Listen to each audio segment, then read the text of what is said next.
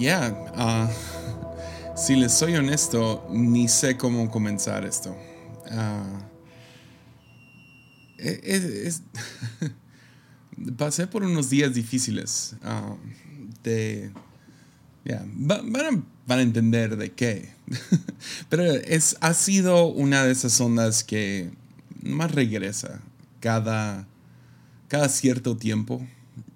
y creo que tiene que ver con Ah, van a entender para qué mantenerlo ah, tan ambiguo, pero básicamente he estado pasando por algo y me había medio rendido con esta semana.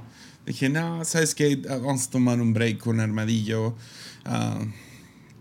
está bien, vamos a nomás descansar una semana y regresar. Tenemos algunas cosas muy chidas planeadas.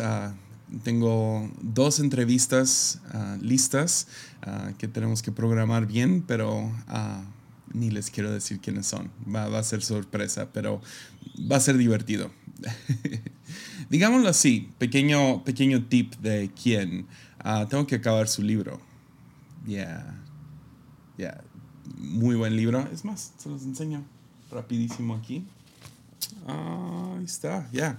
Ah, no hemos acordado fecha todavía, pero debe de ser muy pronto. Ya estoy por acabar el libro y quiero entrevistar a Ana Ávila. Ah, ya, y, tenemos a alguien más que, ya, ya tengo programado y va a ser divertido, pero había decidido, sabes que esta semana no, ando emocionalmente, no ando bien. y voy a nomás tomar un pequeño descanso y no sé, reprogramarme, lo que sea. Y, uh, aparte estamos medio luchando con gripa. Entonces si, si, me escucho un poco mormado es por eso. Pero sí, para los que no saben, grabamos esto una semana más o menos antes. Usualmente grabo jueves o viernes anterior, el, el, anterior a la semana en la que sale uh, Armadillo. Uh, y lo posteamos ahí en Patreon ahí pequeño ánimo a todos los que no apoyan en Patreon, pueden hacerlo. Ah, y hoy es sábado.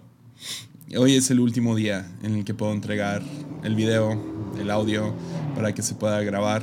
Y es el peor momento para grabar. pero entré y, ah, desperté de esas de...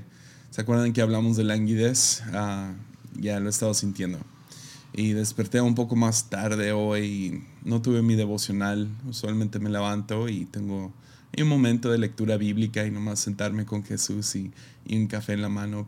Entonces no lo hice. Llegué un poco tarde a la oficina. cuando llegué, me hice un café y me senté aquí en mi sofá, a un lado. Dejé mi celular en otro lugar y dije, voy a escuchar a Dios escuchar a Jesús, a ver si tiene algo que decirme. Estuve ahí sentado unos 25 minutos sin nada. Vamos procesando diferentes cosas que han estado pasando. Y medio frustrado y medio aguitándome más. Y de repente. Porque ves, te puedo prometer, de experiencia personal, el Dios vivo es el Dios que habla. Dios sí habla. Y si le prestas atención, habla. No, no, no siempre. Para mí es cada. Es una de cada diez veces ah, que le presta atención, pero está bien, de todos modos paso tiempo con Él. Pero Jesús sí habla. Y me habló. Y a lo mejor este episodio no es para todos, pero definitivamente fue para mí. Entonces escribí algunas notas rápido porque no, no me lo quería perder. Y empezó a fluir y fluir y terminó siendo ah, un episodio y literal le piqué grabar y estamos comenzando. Es la peor hora, te digo, porque va el tráfico con todo a esta hora. Todos están regresando a casa. Pero de todos modos, si puedes aguantar el tráfico y si tienes sueños en tu corazón, creo que, creo que ese es para ti. Y uh, para ir, déjame más doy un poco de contexto del pasaje que vamos a leer. José ah, es, es uno de doce hijos ah, de, de, Jacob. y ah, es, el, es uno de los últimos. Y eh, cuando nació, nació de, se escucha bien feo decirlo hoy en día, pero de la esposa favorita. Ah, no nos puedes culpar, vivían en otra, otra era muy lejana. Pre, premoderna, muy allá atrás. Y ah, Jacob tiene dos esposas y su esposa favorita no puede tener hijos. Uh, sí, yo también me siento mal por la otra esposa. y nacen diez hijos cuando finalmente Dios le concede un hijo a, Jacob a través de su esposa favorita Raquel. y se llama José. termina viniendo otro hijo después de eso, pero José no sé por qué, pero Jacob le tiene un favor especial a ese hijo. Entonces, como tiene este favor, no sé, tiene, tiene un lugar especial en su corazón por él, ah, le termina cosiendo una túnica. Ah, era lo que vestían en aquel entonces, pero le, sería como yo creo que el equivalente de comprarle un reloj costoso a alguien hoy en día o algo por el estilo, pero le termina haciendo una túnica. Ahora, creencia popular es que, que, era una túnica de muchos colores, porque eso es lo que dice la Reina Valera, ¿no? Ah, si investigas poquito, aparentemente no es lo que dice el texto original. Algunos tienen otras teorías, algunos creen que ah, era una túnica con manga larga. Ah, no sé por qué eso es relevante, pero tiene manga larga. otros argumentan que como no tenía la tecnología de hacerlo como múltiples colores, como lo ves en, en ah, ahí en Google, si nomás lo googleas, que a lo mejor eran adornos, como costuras dentro de la túnica. Y ah, el chiste es, ah, le, dio le dio una túnica que no se puede usar para el trabajo. entonces los 10 hermanos mayores trabajan en el campo. aparentemente él no.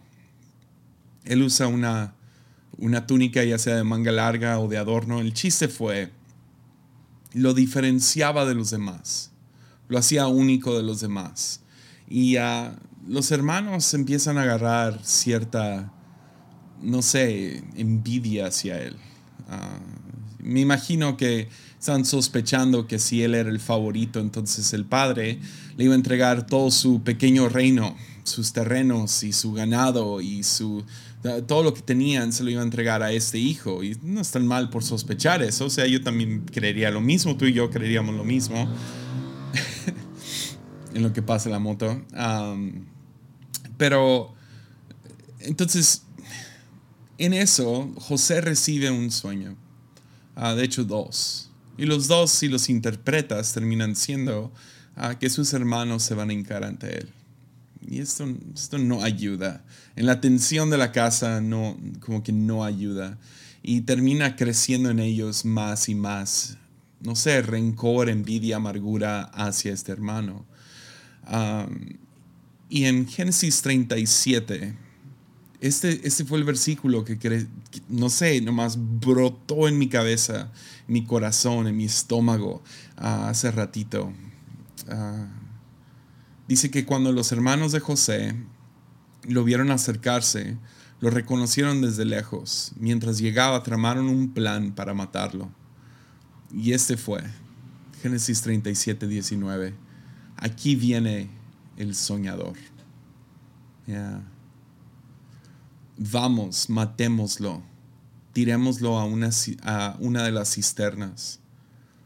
Podemos decirle a nuestro padre, un animal salvaje, se lo comió. Entonces, y eso es, uff, eso es frío, entonces veremos qué queda de sus sueños. Uh, entonces veremos en qué quedan sus sueños. A, mí no me gusta creer que malicia existe.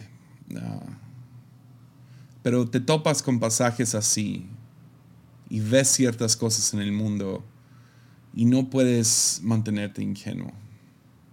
Malicia sí existe.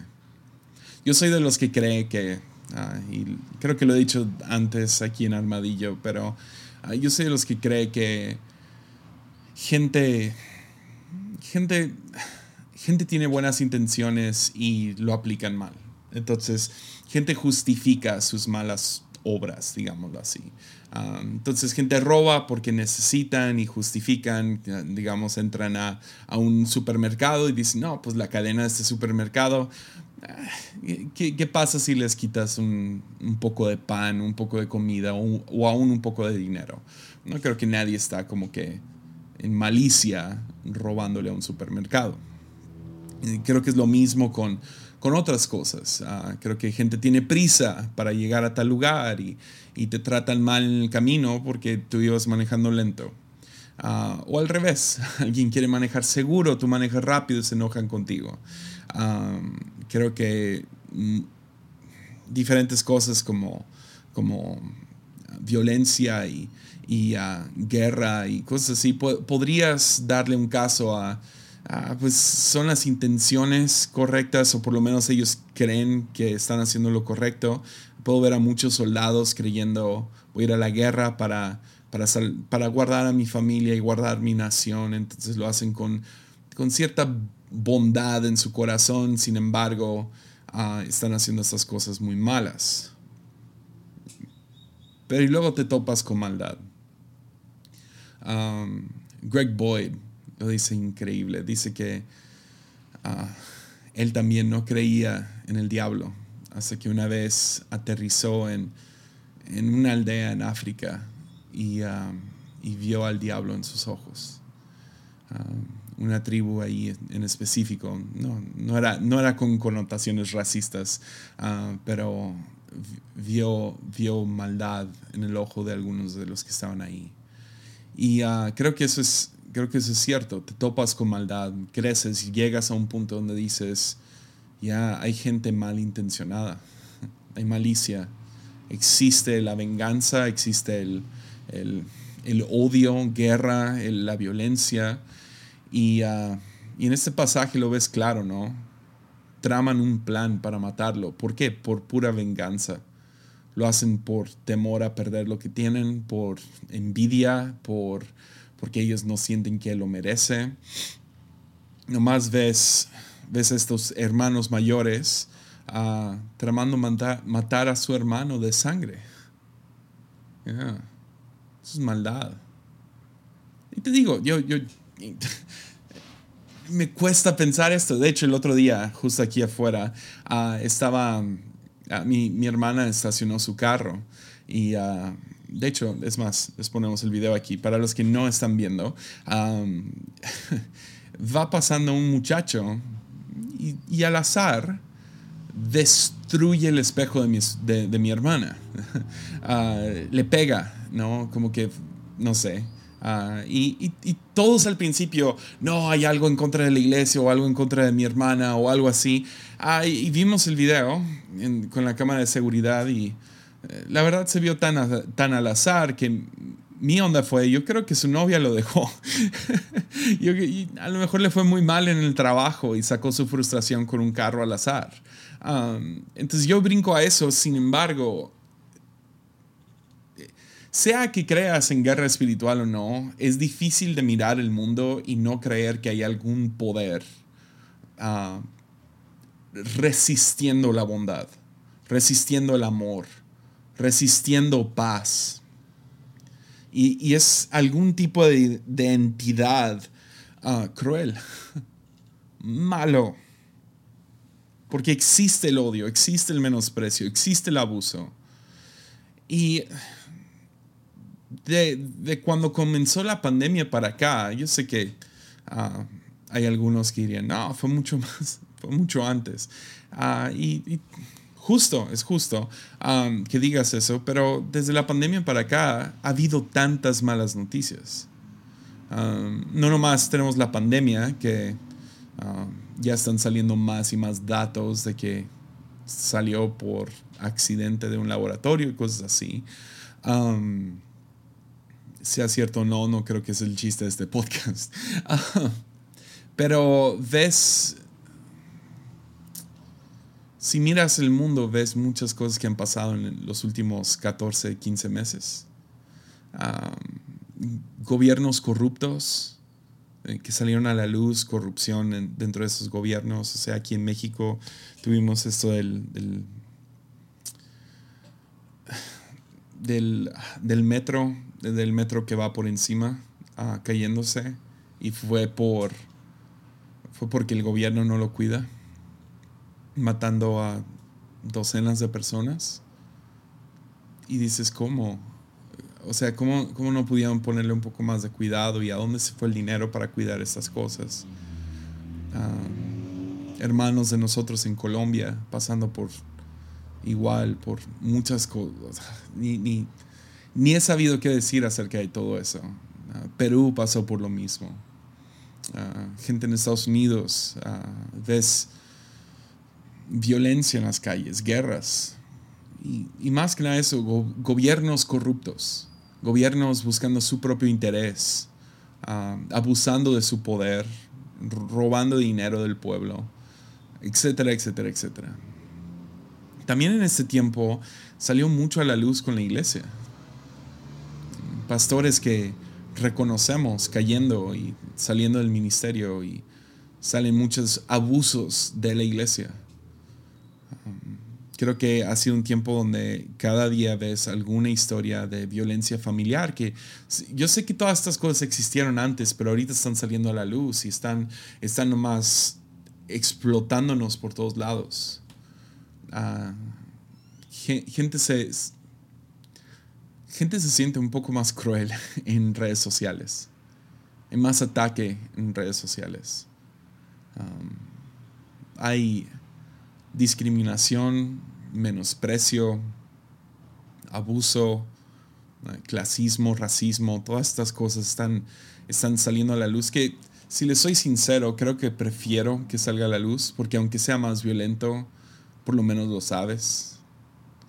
Creo que, creo que hay algo mucho más malvado cuando está en lo secreto. Pero ves maldad ves maldad sucediendo en este momento. Entonces, es un tiempo difícil para ser un soñador, para ser alguien que sueña con un futuro mejor, para ser alguien que lleva, lleva orgullosamente el manto del favor del Padre. Ah, ha sido es un tiempo difícil, es mucho más fácil mantenerte callado es más fácil nomás decir, nah, no voy a decir nada. Eso me pasa con cada semana. Hay, parece que hay algo de lo cual debería hablar y personalmente estoy como, no, mejor, mejor no, mejor no digo nada. Ah, la verdad no sé suficiente, no la quiero regar. Y ah, también sucede con nuestras habilidades y nuestra voz. Es más fácil quedarte callado o callada. Eh, ¿por, qué contar los sueños que tienes acerca de tu, de tu nación, de, tu iglesia, de, tu familia, de, tu propia vida? Cosas que quisieras lograr y cosas que quisieras ver. Expresar tu voz, no, no sé, no sé. No, por lo menos en mi vida, yo creo que expresar tu voz nunca ha sido más peligroso que ahorita. Porque en un segundo la multitud se te echa encima. Porque en un segundo los que no sueñan miran al soñador y dicen, vamos, matémoslo y tirémoslo a una de las cisternas. Echémoslo a una cisterna. a lo mejor más popular sería cancelémoslo. Ya. Cancelenlo. Pero yo sinceramente creo que, que todos hemos sido dado una túnica. Ah, eh, hay, hay un manto que ha caído sobre nuestras vidas. Y es el favor del Padre. O sea, la Biblia, no tengo todos estos versículos listos, pero la Biblia sí habla acerca de jóvenes teniendo sueños y visiones, que ancianos tendrán visión, sueños otra vez. Que el Espíritu Santo caerá sobre nosotros. Y creo que esa, esa túnica representa lo único que eres. Ya. Que hay, que hay un favor único sobre tu vida, ya sea en habilidad, sea en pensamiento, sea en, en, en voz. Tu voz es única. Quién eres es único. Y en tiempos como este, es cuando menos se te anima a mostrar ese favor, mostrar lo único que eres. Es la, misma cosa que te hace tú, que te hace especial, que te hace genuino, que te hace quien eres. caminar en tu llamado eucarístico. Ah, es la misma cosa que aviva la malicia de los hermanos mayores, la venganza. Qué loco, ¿no? Que, es, es el mismo favor del Padre me imagino que Jacob no tuvo ningún, no, fue como que, ah, quiero, quiero fregar a los demás, no, yo amo tanto a este hijo que voy a poner este manto, este, este favor sobre sus vidas, eh, sobre la vida de José. Fue el mismo favor de Dios sobre su vida que hizo que todos los demás hermanos lo odiaran.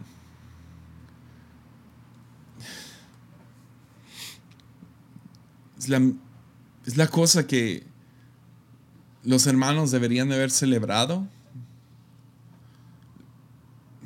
La misma cosa que debería de ser celebrado termina siendo cancelado.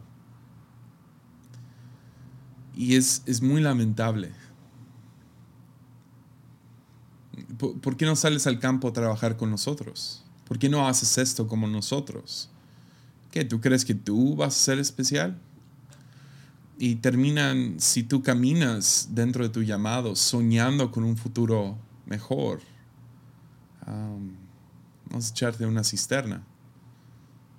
Vamos, vamos, a ahogar tu voz, vamos a matarte.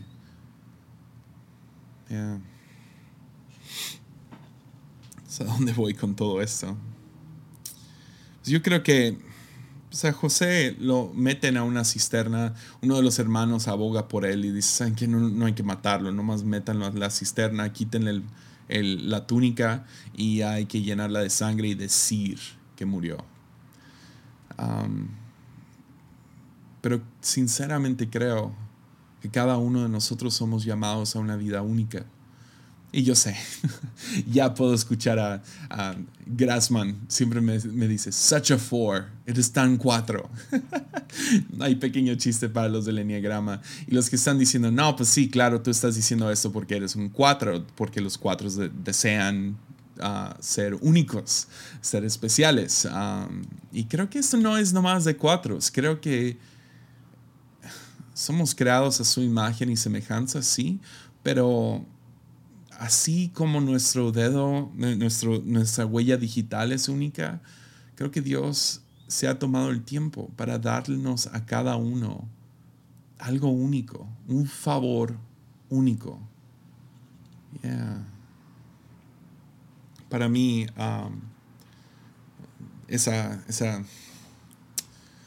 creo que la palabra es dicotomía, dicotomía, sí, creo. Es, como los dos lados, el, tesis, la, tesis y la antítesis ah, de mi vida. Dios, me ha dado un favor único, que es hablar sin filtro, ser una persona sin filtro. Y, Dios ha usado esto. Si te soy sincero, ah, he visto cómo Dios usa mi vulnerabilidad, el nomás decir cosas, hablar de más. Y puedo ver el otro lado de la moneda, que es esta misma cosa ah, que Dios me ha dado para, para poder alcanzar a ciertas personas o para poder decir lo que nadie más está diciendo. Ah, por lo menos en mi contexto, ¿no? No quiero decir... Eh, es que es un episodio tan difícil porque no quiero sonar narcisístico y no quiero convertir a gente en narcisista. Ah, pero sí quiero que reconozcas que hay algo especial y a veces la cosa que te hace especial, gente no lo celebra, gente te cancela por eso. Porque sí existe un algo en el aire que guerrea contra esto, porque ah, Jesús dijo, ¿no? Este diablo viene a matar, robar y destruir. ¿Y cómo lo hace? Pues mintiendo acerca de quién eres, robando y matando tus sueños.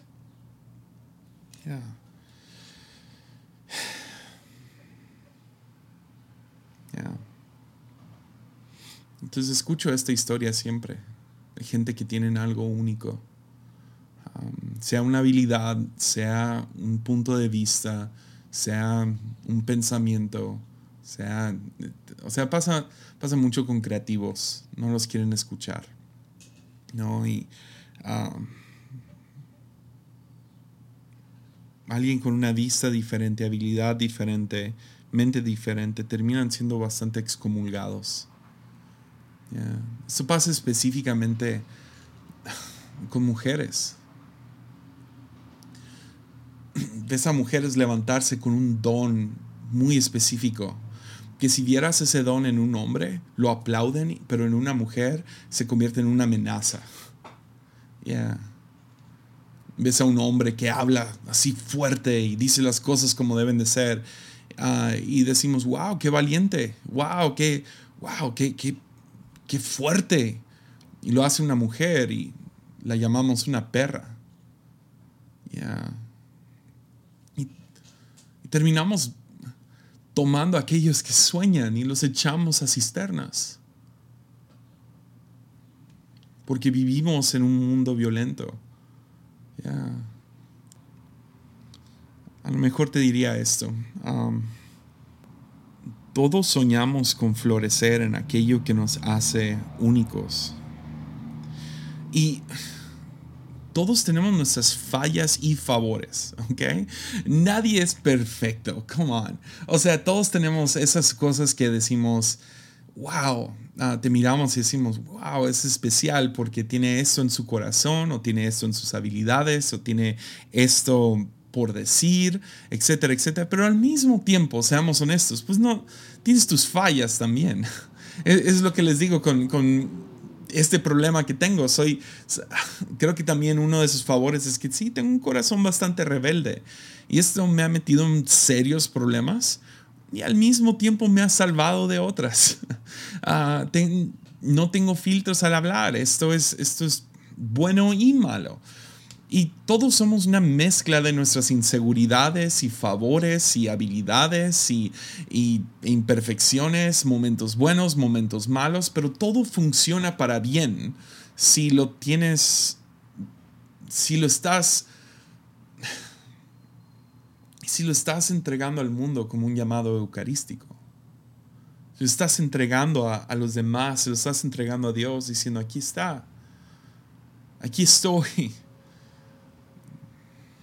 ya. Entonces empiezas a florecer, pero gente capta esas fallas o, y las exponen. Las ponen en redes sociales, se las cuentan a otros. sí, sí, sí. Ah, es muy creativo, pero llega tarde cada vez. Ya.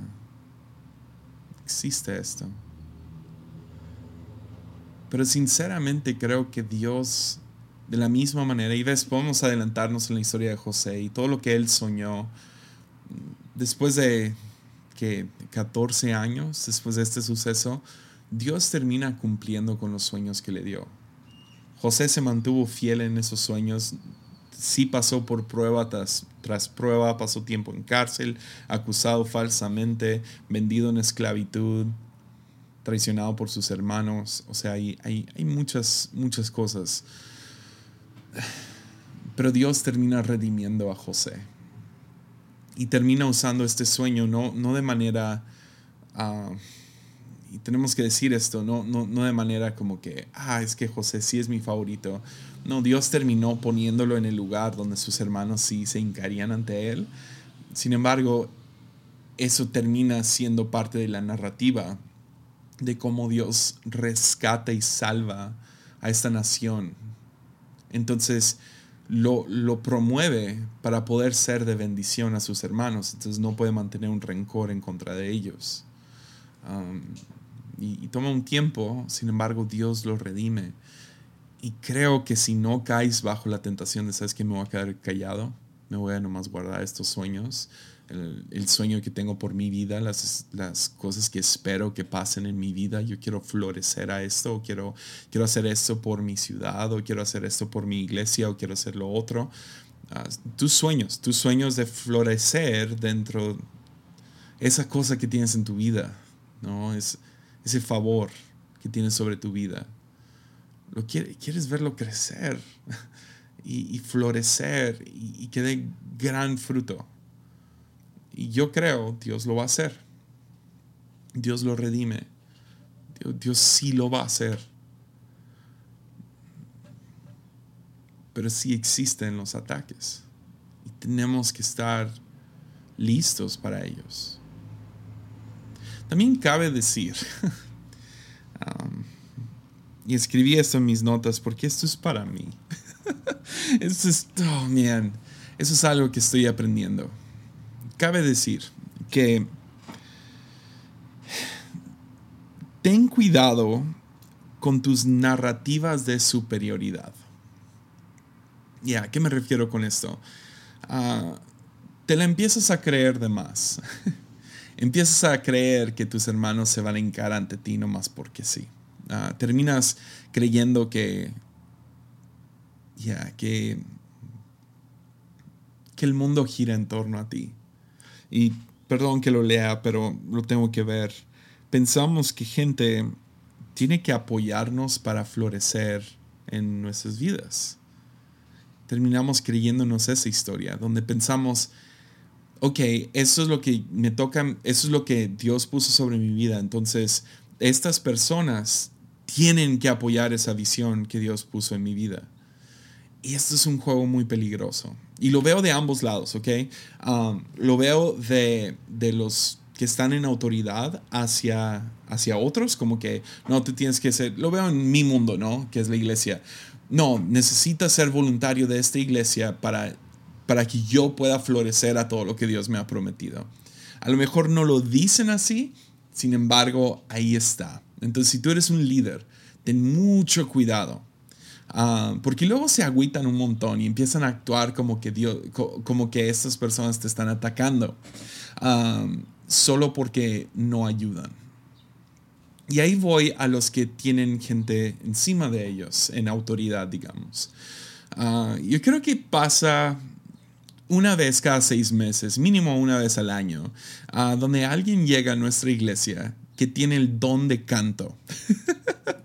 y ya sabes a dónde voy con esta. Pero tienen el don de canto, ¿no? y ya llegan al ensayo y no, no tienen, no tienen la voz, no tienen, es más, no tienen nada, no tienen nada de experiencia, no tienen la voz, nomás vieron la plataforma y dijeron, ahí voy yo. Entonces, ah, ya le toca a mi esposa, pobrecita, cada vez como que tratar de dirigirlos a otra área y decirle de la manera más amable, ya, creo que aquí no, o toma clases de canto por tanto tiempo y vemos qué onda. y llega gente o sea, estoy seguro, si llevas, no sé, unos años en la vida, ah, te ha pasado que alguien, alguien te ha reclamado algo que tú no les debes. Entonces, lo que quiero proponer es que también tenemos que estar del otro lado y no exigir de otros lo que no nos deben. Que alguien no te dé algo no significa que te están atacando. Entonces, lo digo una vez más, ten cuidado con tus narrativas de superioridad. Merezco estar en tal conferencia. Ya. ¿Puedo ser vulnerable un segundo? Hay veces que he sentido que gente me está atacando porque no comparten este podcast. Yeah. Que pienso, man, yo sé el potencial de esto, yo sé lo que Dios ha puesto sobre mí. ¿Por qué no me está apoyando tal persona con tantos seguidores? Compartiendo esto en sus redes sociales. Eso no, eso no es su problema. No. No me deben eso. Nadie te debe a ti dinero, tiempo, consejo. No te lo deben. Entonces no es un ataque, no es lo mismo, ¿ok? Cuando yo hablo de ataque, yo estoy diciendo hay gente que sí ataca, que hacen, que hacen su parte por decir, aquí viene el, soñador, matémoslo y tirémoslo a las cisternas. Ya.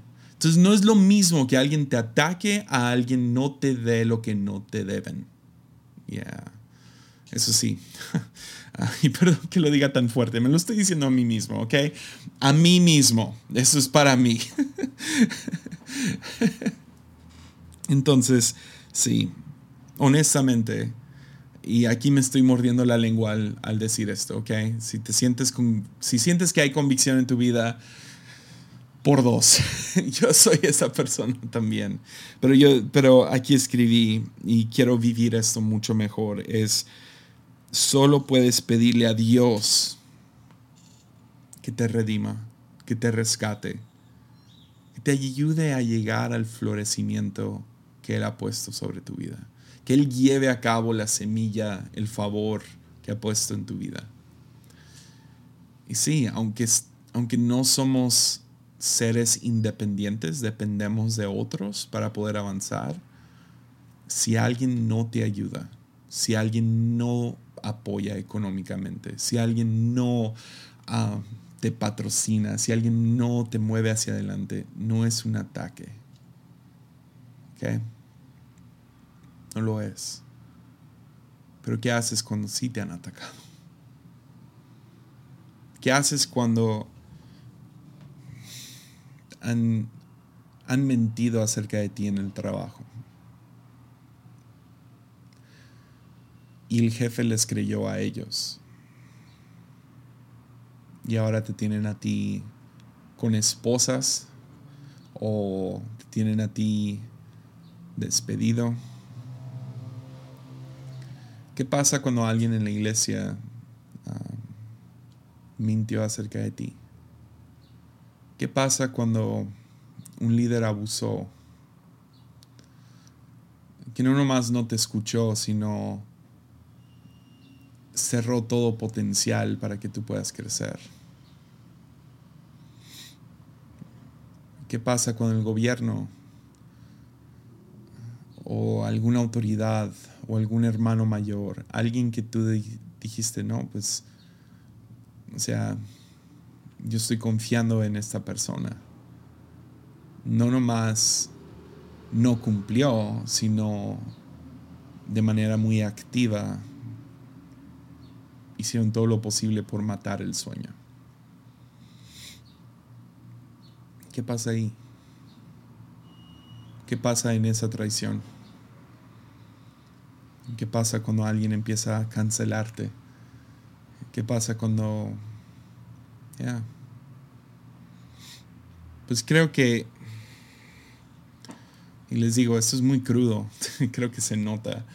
Um, pensé que iba a ser corto, ya llevo un rato te hablando. Um, creo que la respuesta que Dios me, me estuvo dando esta mañana es eso, sí hay favor sobre tu vida, pero también existe el trauma.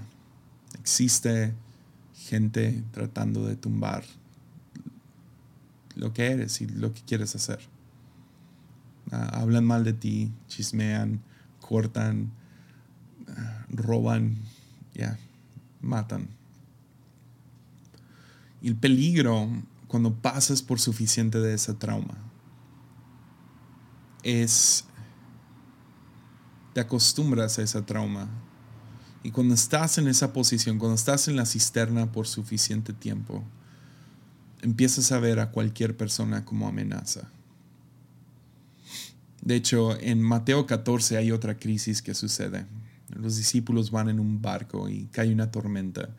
Y la tormenta es fea, dura sobre sus vidas. Y ah, pasan por, o sea, horas de esta tormenta y están asustados y están traumados y Jesús no está. Y de la nada a lo lejos aparece una figura caminando sobre el agua. Y ah, nos dice esto, Mateo 14, 25 al 26. Dice, a eso de las 3 de la madrugada, Jesús se acercó a ellos caminando sobre el agua. Cuando los discípulos lo vieron caminar sobre el agua, quedaron aterrados, llenos de miedo, clamaron, es un fantasma. Ya. ¿Ves? Cuando pasas suficiente tiempo en la cisterna o en la tormenta en este caso,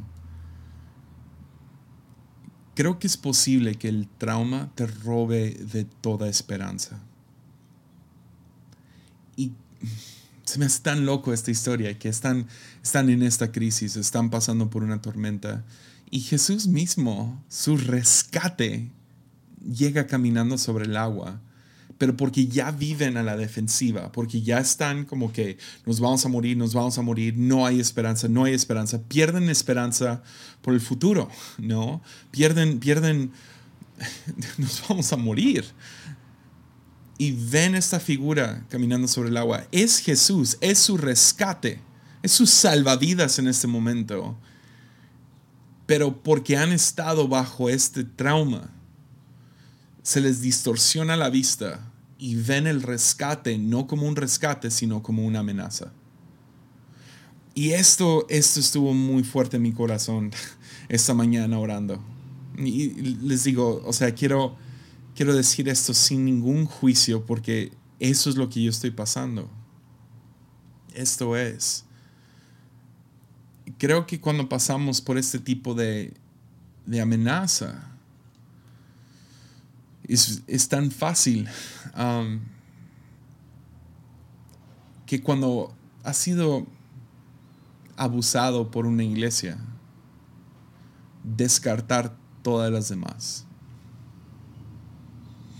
Y a lo mejor Jesús viene a ti disfrazado de iglesia y se ven aquí. Pero porque estamos tan, tan a la defensiva y tan amenazados, vemos todas las demás iglesias como, como algo malo, como, no, es un monstruo. Creo que, no sé, otra vez, quiero decir esto de la manera más gentil. Hay algunas mujeres que han descartado hombres, o sea, Dios hombres, porque ha sido traumada, traumatizada puro hombre abusivo, puro hombre que cada vez que habla contigo solo quiere usarte, manipularte, abusar de ti. Entonces Jesús se aparece como un hombre. Viene a rescatar, viene a, a reavivar ese sueño, pero lo ves como una amenaza. Sucede con todo tipo de cosas. Podríamos hablar de iglesias, podríamos hablar de autoridad, podríamos hablar de religión, podríamos hablar de gobierno. O sea, ¿quién no se siente como que cínico acerca de cualquier gobierno? Yo no estoy diciendo pones tu, tu esperanza en una institución como la iglesia o la esperanza en un hombre, la, la esperanza en la política. No, no, no, no. Lo que estoy diciendo es que podemos quedar tan traumatizados. Podemos pasar por tanta trauma en nuestras vidas. Que cuando Jesús aparece, que cuando rescate aparece, podemos verlo como amenaza. Entonces, en mi caso, uh, paso por mucha crítica. Uh, es, es, es, una locura. O sea, no, no entiendo por qué gente tiene, siente el deber de corregir a todo el mundo y cuando ven a un, a un pastor tatuado, y no sé, no, no, quiero que suene como que estoy aquí de, de pity party, diríamos en inglés, como que sintiendo lástima por mí mismo, pero quiero tratar de, de, de darle forma a eso. Es fácil cuando pasas por mucha crítica violenta descartar crítica constructiva como una amenaza. No alguien viene a decirte, hey, Oye, cuidado con esto. Otro, otro me va a traicionar, otro va a hablar mal de mí, otro va a cancelarme, ¿sí me entiendes?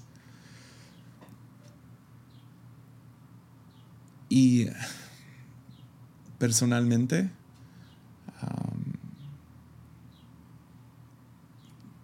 quiero confiar en las palabras de Jesús que dice justo después de que ellos gritan es un fantasma y Jesús dice no tengas miedo. Y creo que esa es la palabra, podríamos decir, profética para algunos. Yo, yo sé, este es un episodio para pocas personas, para aquellos que siguen soñando. Pero creo que hay, hay, hay un barco salvavidas que has estado viendo como un barco de guerra. Y el Señor te diría hoy, no tengas miedo. Súbete. Invítalo. Di que sí. Ok. Confía. Arriesgate. Porque a lo mejor podría terminar con esta pregunta. ¿Y si no es un fantasma? ¿Y si no es un fantasma? ¿Y si es exactamente lo que necesitas para poder florecer en el favor que Dios ha puesto sobre tu vida? Ya. Entonces no tengas miedo.